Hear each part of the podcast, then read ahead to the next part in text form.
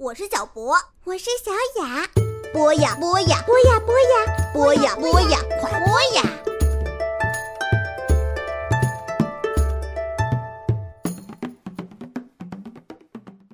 大家好，欢迎收听博雅小学堂。今天为大家带来美国作者乔治·塞尔登的《时代广场的蟋蟀》。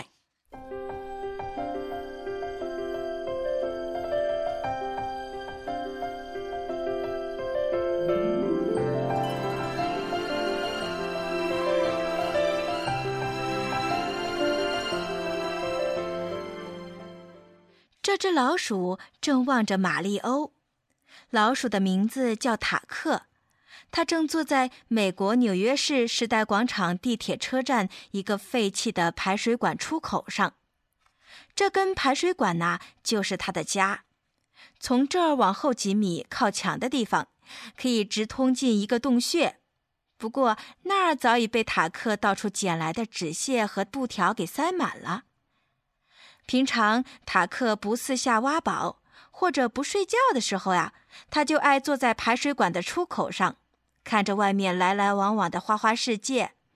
嗯，至少是时代广场地铁车站上行色匆匆的这部分世界。塔克正把正吃着的那最后一点饼干屑吞下了肚，这可是傍晚才找到的一些罗纳唐恩厂的酥饼呢。他舔了舔嘴边的胡子，叹着气说了声：“哎，真可怜呐。”差不多有一年了，每个星期六的晚上啊，他都这么望着玛丽欧替他爸爸照顾着这个报摊。当然喽，平常的日子呀，这孩子总是得早早的上床睡觉的。只有周末的这一天呐。白丽你老爸才会让马里欧代替他，在这里照顾家里的这份买卖。马里欧总是看店看到夜深人静。白丽你老爸原本希望摊子开得晚一些，能多做一点生意，把那些本来会去光顾大书店报刊的客人呐给抢过来。但是今晚却没有多少顾客上门。这个可怜的孩子。还不如早点回家去算了，塔克老鼠自言自语地说。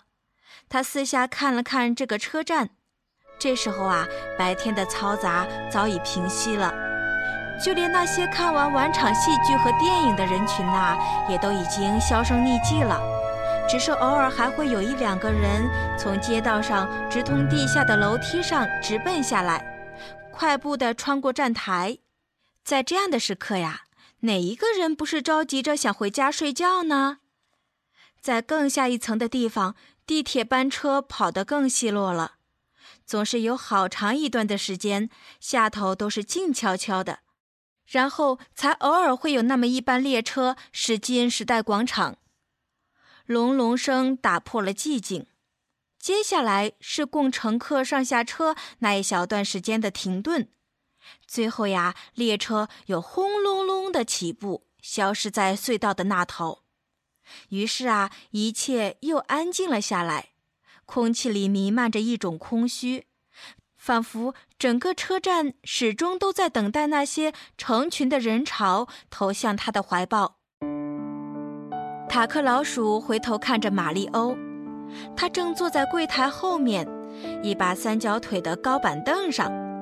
前面放着一摞摞他费尽心思排得整整齐齐的杂志和报纸。这个报摊呐，是白丽尼老爸自己在好多年前弄起来的，里面的空间对马里欧而言呐，算是够大的了。但是轮到爸爸或者妈妈看店的时候啊，他们可就够受了。摊子的一边被一个架子占满了。上面放了一个小小的旧收音机、面巾纸、火柴，还有钱箱，还有闹钟。这个钱箱啊，有一个抽屉，却是成天敞开着。那是因为啊，有一次抽屉竟然卡住了，把玛丽欧全家所有的钱都给锁里头了。从那以后呀，爸爸就决定不再把它关上，这样呢就比较安全一点儿。就算是报摊晚上打烊休息了，钱也就这么留在里面，第二天再开门营业。因此啊，老爸做了一个大的木盖子，上面还加了一把锁，好把这整个摊子都给罩住。本来马里欧一直都在听收音机，现在呢，他却把它给关了。他看到铁道那头呀，一班列车的灯光正朝着他快速的靠近。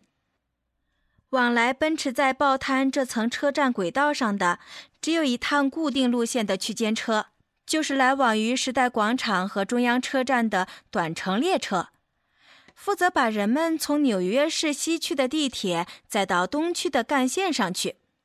这条线上啊，大多数的列车长都认识马里欧。他们也都很喜欢他，常会在经过的时候呀，过来跟他打声招呼。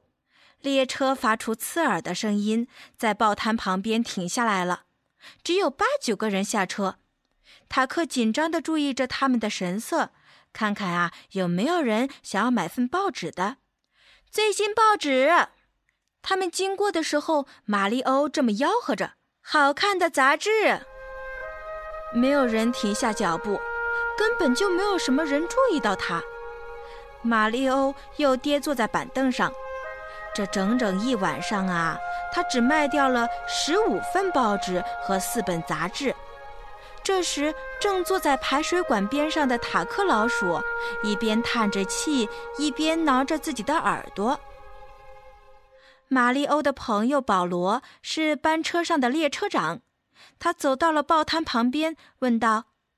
生意还好吗？不大好，马里欧说。也许下一班车会好一些吧。下半夜以后啊，车上的人会越来越少的，保罗说道。马里欧两手托着下巴。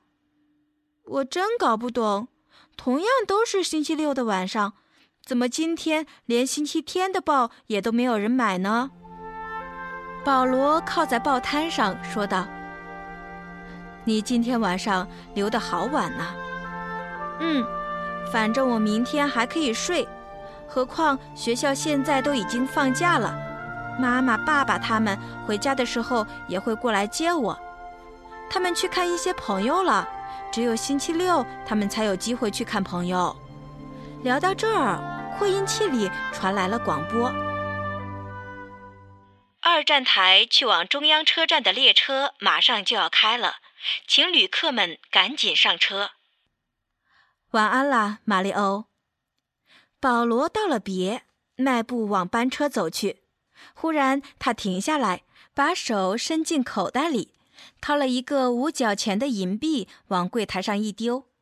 马里欧接住了这枚大硬币。我要一份星期天的时报。保罗说着。拿起了报纸，哎，等等！马里欧在后面叫着他：“这只要两毛五分钱就够了，还要找你钱呢。”但是啊，保罗早已经上了车，车厢门也从两边滑了过来，关上了。他从窗户里朝着马里欧微笑着挥了挥手。列车滑出了站台，灯光在黑暗中渐渐淡去。塔克老鼠也露出了微笑，他喜欢保罗。事实上，他喜欢每一个对马里欧好的人。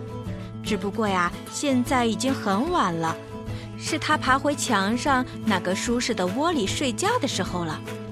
就算是一只活跃在时代广场地铁车站里的老鼠，有时候呀，也得去睡上一会儿。塔克已经为明天做好了充实的计划。